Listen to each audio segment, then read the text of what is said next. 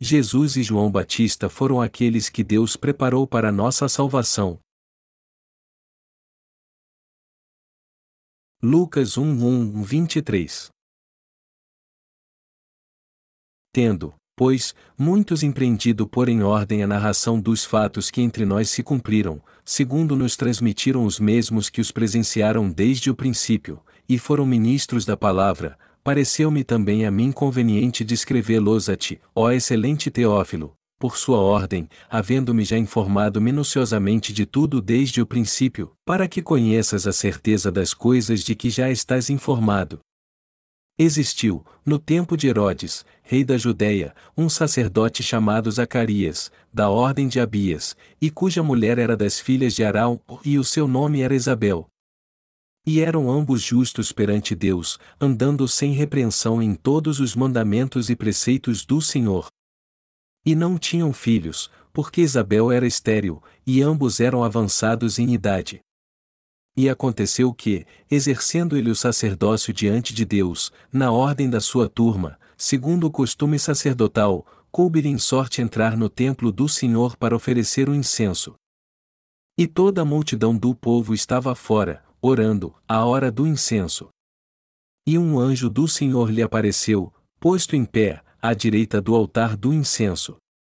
E Zacarias, vendo-o, turbou-se, e caiu temor sobre ele. Mas o anjo lhe disse: Zacarias, não temas, porque a tua oração foi ouvida, e Isabel, tua mulher, dará à luz um filho, e lhe porás o nome de João. E terás prazer e alegria, e muitos se alegrarão no seu nascimento, porque será grande diante do Senhor, e não beberá vinho, nem bebida forte, e será cheio do Espírito Santo, já desde o ventre de sua mãe. E converterá muitos dos filhos de Israel ao Senhor seu Deus, e irá adiante dele no espírito e virtude de Elias, para converter os corações dos pais aos filhos e os rebeldes à prudência dos justos, com o fim de preparar ao Senhor um povo bem disposto. Disse então Zacarias ao anjo: Como saberei isto? Pois eu já sou velho, e minha mulher avançada em idade. E, respondendo o anjo, disse-lhe: Eu sou Gabriel, que assisto diante de Deus, e fui enviado a falar-te e dar-te estas alegres novas. E eis que ficarás mudo, e não poderás falar até ao dia em que estas coisas aconteçam, porquanto não creste nas minhas palavras, que a seu tempo se hão de cumprir. E o povo estava esperando a Zacarias, e maravilhava-se de que tanto se demorasse no templo. E, saindo ele, não lhes podia falar, e entenderam que tinha tido uma visão no templo. E falava por acenos, e ficou mudo. E sucedeu que, terminados os dias de seu ministério, voltou para sua casa. Como diz a letra de uma canção popular, parado ou andando, estou sempre pensando em você. E nós também estamos sempre pensando no que ainda não foi realizado e no que ainda nem começamos a fazer. Há muitos produtos eletromagnéticos no mercado hoje e dizem que os íons negativos gerados por eles fazem muito bem à saúde. O ser humano precisa de muitos nutrientes e vitaminas, e os íons negativos são essenciais para nós. Obviamente, o íon positivo também é importante, mas dizem que são dos íons negativos que o homem mais precisa, pois eles são melhor para a saúde. Tudo que produz calor são íons positivos. Podemos dizer então que são os íons negativos que produzem umidade. Para ser bem simples, quando não há umidade, as correntes eletromagnéticas dos celulares e computadores se acumulam no corpo e as pessoas ficam doentes por falta de íons negativos. E isso acontece muito hoje em dia porque há muitos materiais químicos nas construções ao nosso redor. Quase tudo que se usa para construir uma casa hoje é material químico e artificial. Os materiais naturais quase não existem mais. Por mais que uma casa seja construída de madeira ou tijolos, existe algum material natural nela? Não, não existe. O Natal logo vai chegar. Daqui a menos de uma semana já será Natal. E depois que ele acabar, o mês de dezembro passará bem rápido e o ano logo acabará. Nós queremos nos reunir para fazer nossos planos para o ano que vem, mas eu acho que nós estaremos muito ocupados neste Natal. Mas antes da chegada do Natal, eu quero compartilhar com vocês algo sobre João Batista, aquele que Deus preparou. E quando o Natal chegar, vai ser fabuloso louvar ao Senhor, dar graças a Ele de coração e glorificar a Deus por Ele ter nos salvado e apagado nossos pecados. Por que Lucas, discípulos de Jesus, escreveu sobre ele? Vamos ver a palavra que lemos hoje no Evangelho de Lucas capítulo 1, dos versículos 1 ao 23. O tema do sermão que eu quero pregar hoje é Jesus e João Batista, aqueles que Deus preparou para a salvação, e explicar para vocês por que Deus preparou João Batista para nós. Primeiro, podemos ver no Evangelho de Lucas capítulo 1 que Deus enviou João Batista a este mundo antes de enviar Jesus Cristo, seu Filho.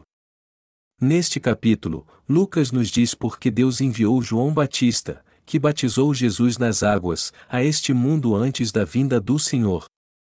Quando lemos o evangelho que escreveu Lucas, discípulo de Jesus, vemos que a razão de ele tê-lo foi contar em detalhes a vida de Jesus e a palavra que ele testificou a nós.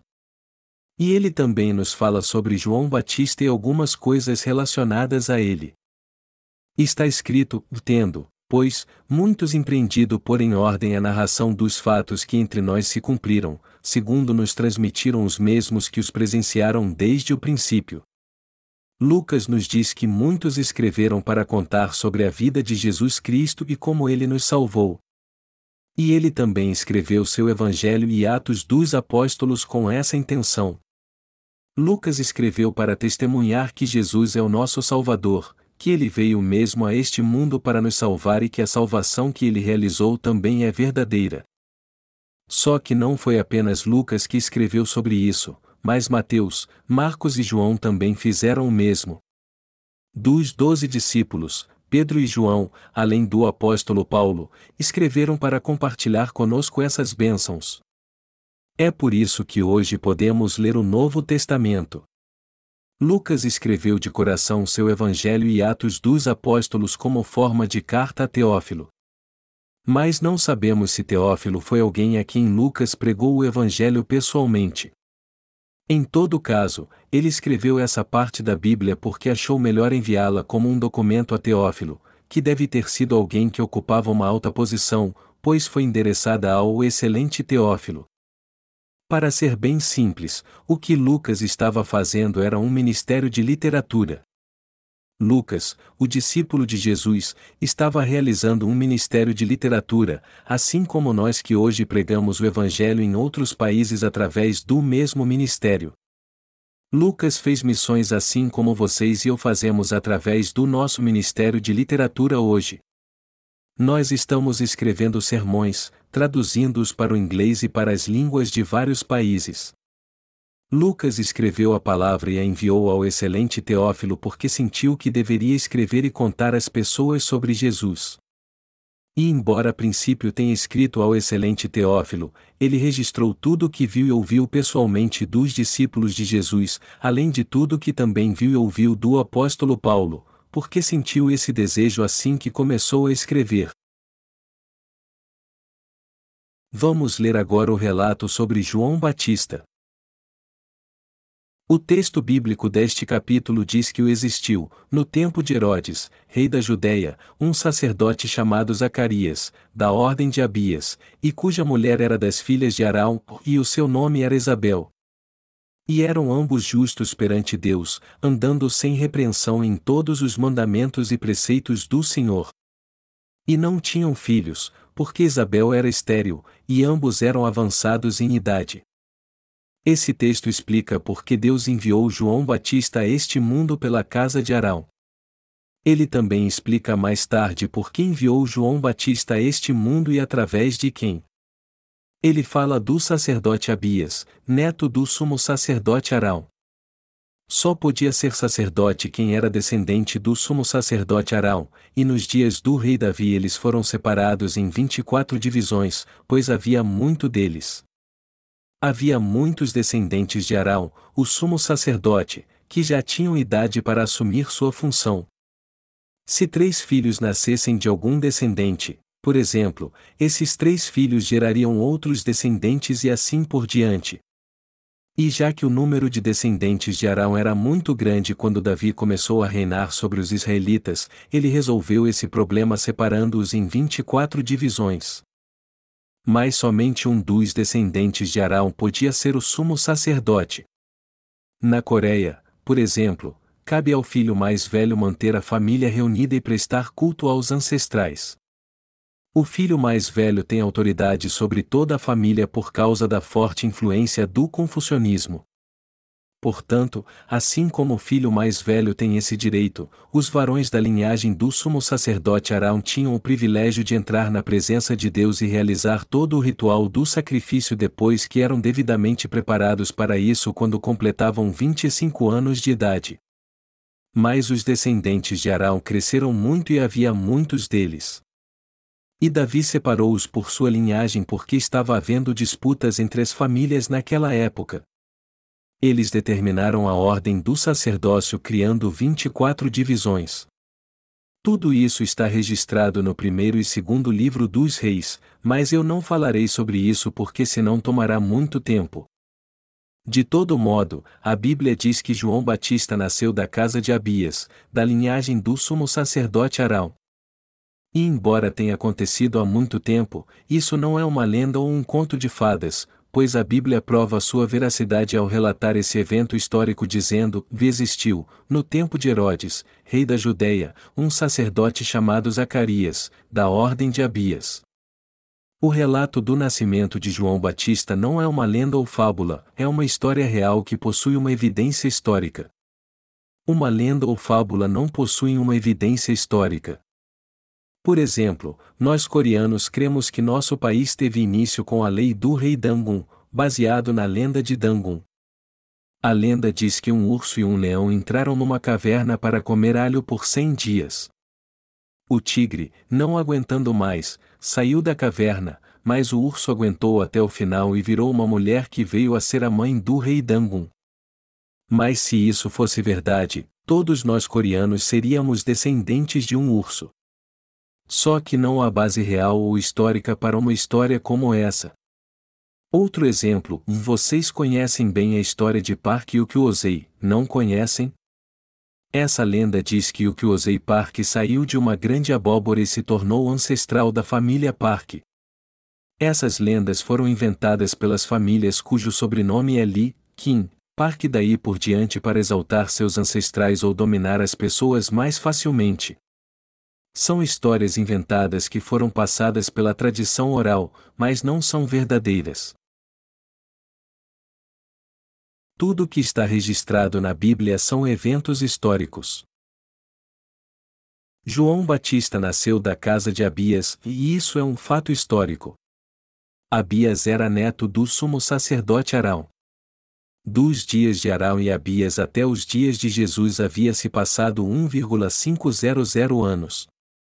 Então, havia muitos descendentes da casa do sumo sacerdote na época em que Zacarias exercia seu sacerdócio. Imagine como era grande o número de descendentes de Arão que nasceu durante mais de mil anos na história de Israel. Nós coreanos brincamos que se subirmos numa montanha e arremessarmos uma pedra de olhos fechados, ela certamente acertará alguém com sobrenome Kim, Lee ou Park. Esses três sobrenomes são de reis que reinaram há muito tempo na Coreia. Do mesmo modo, também havia muitos descendentes de Arão. Deus escolheu especialmente Zacarias, que nasceu da casa de Abias, dentre os descendentes de Arão. Ele também fez com que João Batista nascesse neste mundo na casa de Zacarias. O texto bíblico deste capítulo prova que Zacarias e Isabel eram descendentes do sumo sacerdote Arão, e que o representante de do povo de Israel perante Deus era o sumo sacerdote. Eles dois eram fiéis à lei do Antigo Testamento perante Deus e aos seus olhos não tinham falta alguma. Não havia nada do que eles poderiam ser acusados pela lei. É por isso que está escrito que eles ou eram ambos justos perante Deus, andando sem repreensão em todos os mandamentos e preceitos do Senhor. Na verdade, a lei naquela época era tão complicada que era quase impossível dizer que alguém era irrepreensível, por mais que ele aguardasse fervorosamente. E isso era impossível porque não havia ninguém que podia guardá-la totalmente. Era possível até guardá-la por um dia, mas no outro dia ela era quebrada. É por isso que precisamos de Jesus Cristo. De todo modo, o fato de Deus ter enviado João Batista através de Isabel e Zacarias, que era da casa de Abias, que por sua vez era da linhagem do sumo sacerdote Arão, significa que ele já tinha preparado a nossa salvação. Quando o Senhor veio a este mundo e disse: Vinde a mim, todos os que estáis cansados e oprimidos, e eu vos aliviarei, o que ele quis dizer é que ele não fez a obra sozinho, pois precisou do representante da humanidade para passar todos os pecados do homem para ele, e de fato foi este representante que passou todos os nossos pecados para Jesus Cristo. Foi por isso que Deus preparou um representante. Temos que entender isso muito bem e não ter dúvida alguma. O que precisamos saber sobre isso? Precisamos saber tudo.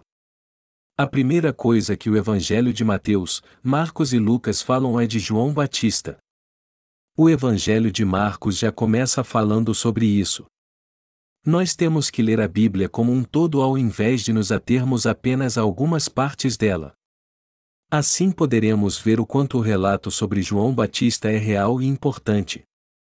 Todos os escritores dos evangelhos deixaram registrado isso como um evento importante e discorreram sobre ele em detalhes. Por essa razão, também temos que considerar João Batista e seu ministério muito importante, assim como os discípulos de Jesus que escreveram os quatro evangelhos o consideraram de grande importância também.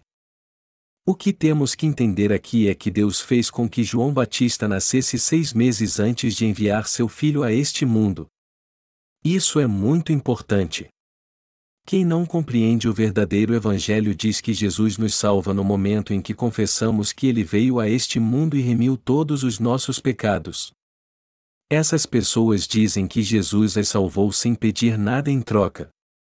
Elas afirmam que o Senhor disse: Vinde a mim, todos os que estáis cansados e oprimidos, e eu vos aliviarei, e por isso dizem que ele salva todos que creem nele. Elas dizem que Jesus nos salvou quando veio a este mundo e morreu na cruz. Que preparativos devemos fazer antes de iniciarmos uma obra? Por exemplo, mesmo quando tentamos fazer um pequeno arranjo de flores, temos que ter um vaso e terra adequada. E também temos que preparar o vaso primeiro antes de plantar as flores. Também vamos precisar de alguns utensílios como uma tesoura, uma base para o vaso e barbante para fixar as flores. Antes de comprarmos as flores, temos que saber como vamos plantá-las. Vai dar um pouco de trabalho prepararmos tudo isso. Teremos que comprar tudo o que precisamos e fazer tudo do jeito que planejamos. E só após todo este processo é que teremos um arranjo de flores. Todo trabalho é assim. E isso diz respeito não apenas à nossa vida, pois fazer a obra de Deus para salvar muitas almas neste mundo do pecado também exige que preparemos tudo em detalhes. Deus preparou e planejou a salvação de todo ser humano em Cristo antes de criar o universo. Mas o que Deus preparou antes de tudo para realizar a obra da salvação, Primeiro ele enviou João Batista a essa terra como representante da humanidade para que ele transferisse todos os pecados do homem para o seu Filho Jesus Cristo. E ele nos mostrou como essa obra foi especial. Deus não tratou isso como se fosse uma obra qualquer, ou muito pelo contrário, ele a considerou tão especial que apareceu a Zacarias por meio do anjo e revelou que cumpriria tudo o que disse. Deus fez com que João Batista batizasse seu filho Jesus e o fez passar para ele todos os pecados do homem quando ele tinha 30 anos. Deus preparou tudo isso de antemão. Quando formos fazer algo, a preparação é a metade do trabalho. E é assim em todo o trabalho. Nada dá certo quando começa de qualquer jeito. Até para termos três refeições ao dia, isso exige preparação. Você pode até pensar que fazer arroz é fácil, pois é só esquentar a água, colocá-lo dentro da panela e pronto. Mas quando vemos como o arroz é feito, percebemos que isso exige alguns processos e trabalho duro. Só que nós às vezes jogamos tudo na panela de uma vez. Como chamamos as pessoas que fazem tudo assim, sem preparação alguma? Nós dizemos que alguém assim não passa de um tolo, alguém muito ignorante, não é? Viver neste mundo sem preparação alguma é uma verdadeira tolice. Mas há muita gente tola hoje em dia. Nós vemos que em alguns hospitais os funcionários ficam sentados sem fazer nada, enquanto os equipamentos cirúrgicos precisam ser lavados e esterilizados. Quando chega um paciente, o médico diz e sente um pouquinho. Onde está doendo? Ele então pressiona o lugar onde a pessoa está sentindo dor, pede a alguém que traga uma faca e opera o estômago da pessoa com um instrumento cheio de germes. A mesma faca que eles usam para cortar todo tipo de carne no hospital. E quando alguém faz uma cirurgia assim, com certeza o paciente morrerá de infecção devido aos germes. Foi por isso que a salvação do Senhor precisou ser muito bem preparada, muito mais do que pensamos. A preparação que Deus teve que fazer foi infinitamente maior do que a que os médicos fazem para esterilizar seus instrumentos. Deus fez uma grande preparação para nos salvar. Deus preparou João Batista. E ele fez isso porque foi João Batista, o representante da humanidade, quem transferiu os pecados do mundo para Jesus Cristo para salvar você e a mim deles. É por isso que a preparação é muito importante. E Deus preparou tudo mesmo detalhadamente. A maioria dos pastores de hoje diz isso: seus pecados foram perdoados, quando alguém confessa Jesus como seu Salvador e sua fé no seu sangue. Esses pastores são aqueles que não se prepararam para a obra espiritual. E podemos dizer que todos eles são vigaristas espirituais. Nós podemos comparar essas pessoas com ferramentas que não servem para nada, não é verdade? Quando você e eu vemos o processo pelo qual Deus preparou João Batista para transferir todos os nossos pecados para Jesus, nós não vemos como tudo o que ele fez foi preciso. O sumo sacerdote, o representante da humanidade, tinha que ser descendente de Arão. Ele tinha que ser descendente de Arão e alguém aprovado por Deus para ser o representante de toda a humanidade, pois Deus confiaria a ele o papel de passar todos os pecados para Jesus. Por essa razão, ele tinha que ser qualificado para transferir todos os nossos pecados para Jesus Cristo. Deus preparou tudo isso. E foi por isso que ele enviou um anjo. Zacarias entrou no santo lugar no tabernáculo onde ficava o altar de incenso. Para o lado de fora ficava um altar de ofertas queimadas e a pia de bronze. Os sacerdotes costumavam entrar no santuário diariamente para cuidar do candelabro ou acender incenso no altar. Zacarias estava queimando incenso a Jeová e viu um anjo perto do altar de incenso. Ele deve ter levado um grande susto. Você já viu um anjo? Talvez você nunca tenha visto um anjo, porém os anjos são mensageiros de Deus e eles existem realmente. A Bíblia diz que o nome do anjo que Deus enviou naquela ocasião era Gabriel. O anjo apareceu a Zacarias e disse: E não temas, Zacarias, pois sua oração foi ouvida. Podemos ver que Deus preparou isso para cumprir sua vontade. Zacarias e Isabel não tinham filhos. Embora vivessem bem e desejassem muito ter um filho, o casal não tinha filhos, mas o anjo lhes disse que suas orações tinham sido respondidas. Zacarias orou muito. Ele era idoso e sua esposa já tinha idade para ser avó. Eles desejaram muito ter um filho, mas ficaram idosos sem conseguir gerar um sequer. É algo natural alguém querer ter um filho conforme vai ficando mais velho. E Deus ouviu a oração de Zacarias. Mas ele não escolheu uma família qualquer para que o representante de toda a humanidade nascesse nessa terra. Ao contrário, ele respondeu às orações do seu povo com seu grande poder, e, ao mesmo tempo, se manifestou na história humana e usou alguém para cumprir a obra da salvação segundo a sua vontade. E quem foi que ele escolheu? João Batista. A Bíblia diz: Isabel, tua mulher, dará à luz um filho, e lhe porás o nome de João. E terás prazer e alegria, e muitos se alegrarão no seu nascimento, porque será grande diante do Senhor, e não beberá vinho, nem bebida forte, e será cheio do Espírito Santo, já desde o ventre de sua mãe. E converterá muitos dos filhos de Israel ao Senhor seu Deus. Foi assim que Zacarias soube da vontade de Deus através do anjo. E o anjo disse também que seu nome seria João e que ele seria grande na presença do Senhor. Este homem, João Batista, foi o maior de todos os homens na presença do Senhor. Ele simplesmente foi o maior de todos os representantes da humanidade entre todos os homens. Vamos ler o versículo 17 novamente, que diz: Virá adiante dele no espírito e virtude de Elias, para converter os corações dos pais aos filhos, e os rebeldes à prudência dos justos, com o fim de preparar ao Senhor um povo bem disposto. Está escrito que João Batista converteria os corações dos pais aos filhos no espírito e virtude de Elias. Quem então é o representante da humanidade? João. Que João? João Batista. Não o João que escreveu o Evangelho com o mesmo nome. Quem é este que é maior do que todos os homens então? João Batista. João Batista é o maior de todos. E ele é o maior porque realizou um papel importante para nossa salvação. A Bíblia diz que ele não beberia vinho ou bebida forte. Também está escrito que ele seria cheio do Espírito Santo desde o ventre de sua mãe. Isso nos mostra que ele seria alguém especial enviado por Deus. Deus deu João como filho a Zacarias pelo seu poder abundante.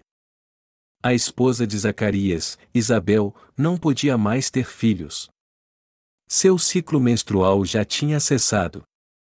Alguma mulher pode ter filhos depois da menopausa? Não, não pode. Biologicamente, isso é impossível. Nós temos que entender isso. Temos que entender quem foi que levou muitos pecadores a Jesus Cristo. Foi João Batista, que nasceu pela vontade de Deus, não pelo poder humano. João Batista é muito importante. Mas o quanto ele é importante? A Bíblia nos diz sobre João Batista: virá adiante dele no espírito e virtude de Elias, para converter os corações dos pais aos filhos, e os rebeldes à prudência dos justos, com o fim de preparar ao Senhor um povo bem disposto. Isso que dizer que ele agiu no espírito de Elias. Nos diz também que foi através de sua obra que muitos voltaram para Deus. João Batista é o pai espiritual que nos leva a Deus. Ele é maior do que o próprio Moisés. E nós veremos isso conforme continuarmos lendo a Bíblia. Foi ele que Deus preparou. João Batista é aquele que Deus preparou para nossa salvação, e Jesus Cristo é o Cordeiro de Deus que ele preparou para nos salvar de todos os nossos pecados, levando todos eles e sendo condenado em nosso lugar como oferta de sacrifício. João Batista é o representante de todos os seres humanos. Ele é o representante da humanidade que transferiu todos os nossos pecados para Jesus, o Cordeiro de Deus, o sacrifício. Estes dois homens, Jesus Cristo e João Batista, foram especialmente preparados por Deus para nos salvar. Um deles é o Filho de Deus que foi preparado como cordeiro para o sacrifício, e o outro foi aquele que transferiu todos os nossos pecados para ele como representante da humanidade, embora fosse apenas uma criatura, um ser humano como eu e você. Você entende isso agora? Você tem que entender como isso é importante. O Natal está chegando. João Batista nasceu seis meses antes do nascimento de Jesus. E Jesus, por conseguinte, nasceu seis meses depois disso. Então, João Batista nasceu e depois de seis meses nasceu Jesus. João Batista veio a este mundo e disse ao povo que se arrependesse com toda autoridade, raça de víboras, arrependei-vos. A obra que ele realizou foi transferir todos os pecados do homem para Jesus Cristo ao batizá-lo no Rio Jordão. Portanto, Jesus só pôde se tornar nosso verdadeiro Salvador porque foi batizado quando tinha 30 anos. Ele só pôde se tornar o verdadeiro Salvador a partir do momento que foi batizado por João Batista. Até os 30 anos, sua vida não teve muito sentido porque ele ainda não tinha tirado nossos pecados, embora tenha vindo como nosso Salvador. Nós não podemos dizer que cremos na palavra só porque ela é a palavra de Deus. Ao contrário, temos que ter certeza no que cremos e no que a Bíblia diz sobre João Batista. Temos que meditar no processo pelo qual Deus planejou nossa salvação e como ele cumpriu seu plano. Você sabe o que acontece quando pensamos nisso? Nós entendemos por que Zacarias, pai de João Batista, ficou mudo. Ele ficou mudo porque não creu na palavra do anjo. Ele não creu na palavra que o anjo disse a ele pessoalmente. Ele então ficou mudo como o anjo disse e só creu depois de João Batista nascer. Sua esposa concebeu e teve um filho como o anjo lhe disse. Aí então ele finalmente creu. Sua língua se soltou e sua boca se abriu depois que ele disse que o nome da criança seria João. Do mesmo modo, não podemos dizer que cremos em Jesus ou pregar seu Evangelho se não cremos nisso. E isso quer dizer que não podemos anunciar o Evangelho. Assim como Zacarias ficou mudo, nós não poderemos fazer nada se não crermos na palavra da verdade de Deus depois de ouvi-la. Nós só poderemos fazer isso se crermos, só poderemos pregar o Evangelho e dizer que fomos salvos se crermos na palavra de Deus. Por outro lado, não poderemos receber a salvação se não crermos.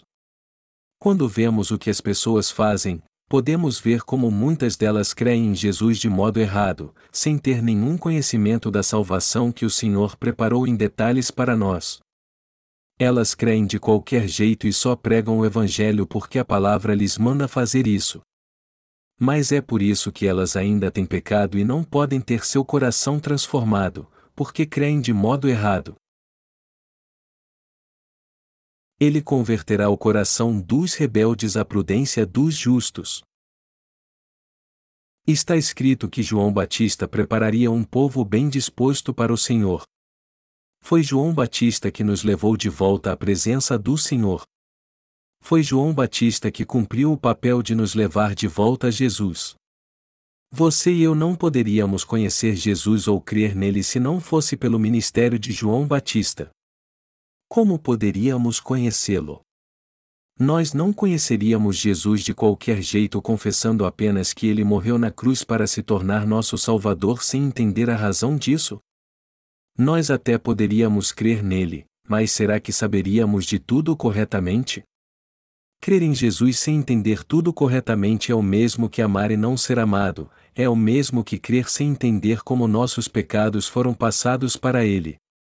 Essas pessoas no fim serão rejeitadas pelo Senhor. Por isso, temos que entender os fatos históricos, a palavra da verdade, o que Deus disse e o que Ele fez por nós. E isso é muito importante. Zacarias ficou mudo porque não creu na palavra de Deus. As pessoas estavam esperando por ele fora do santuário, não estavam? E elas devem ter pensando, e isso não é estranho. Por que ele ainda não saiu? Passado muito tempo, Zacarias finalmente saiu. Ele saiu, mas havia ficado mudo. Ele não podia mais falar. Ele então usou suas mãos e seus pés para tentar se comunicar ele usou a linguagem dos sinais. Todos então pensaram: algo deve ter acontecido no santuário. Deus enviou anjos a Zacarias. Deus sempre enviou anjos antes de enviar Jesus a este mundo. O arcanjo Gabriel era o mensageiro usado por Deus para trazer boas novas, enquanto que o arcanjo Miguel era o anjo da guerra. Era assim que os sacerdotes sabiam o que ia acontecer, quando lemos a palavra, podemos ver que João nasceu exatamente como ele disse. A Bíblia nos mostra que João Batista foi preparado para mim e para vocês, que Jesus tirou todos os nossos pecados e foi condenado em nosso lugar como o Cordeiro de Deus para nos salvar, que, por essa razão, ele foi a oferta sacrificial preparada para apagar todos os nossos pecados. Nós só podemos ser salvos por causa do sacrifício oferecido por estes dois homens preparados por Deus. Deus preparou seu filho e João Batista, o representante da humanidade. E o que eu estou falando a vocês agora é do amor de Deus. Vocês estão entendendo? Nós só podemos receber a verdadeira fé e a salvação se crermos nisso firmemente. Nós agora conhecemos bem João Batista, aquele que foi preparado por Deus, e Jesus Cristo, seu Filho. Mas é claro que não podemos comparar João Batista com Jesus, porque Jesus é o próprio Deus e João Batista foi uma criatura do Senhor como eu e você. Jesus foi o Deus que se tornou homem. Só que agora sabemos quem foi João Batista. Ele teve que vir primeiro para preparar o caminho a fim de que Jesus levasse todos os nossos pecados sobre si e nos salvasse. Nós temos que entender isso, meditar bastante sobre isso, crer nisso de coração e ver se temos essa fé. Eu quero que vocês meditem e vejam se vocês creem só porque lhes disseram para crer ou porque vocês entendem tudo corretamente. João Batista repreendeu os rebeldes, raça de víboras. Nós éramos mesmo pecadores. E seríamos pecadores por toda a eternidade se nossos pecados não fossem passados para Jesus de uma vez quando ele foi batizado por João Batista. Portanto, nós agora podemos ser salvos crendo no Evangelho da Água e do Espírito. Podemos ser salvos pela fé nessa verdade. Vocês creem nessa verdade agora?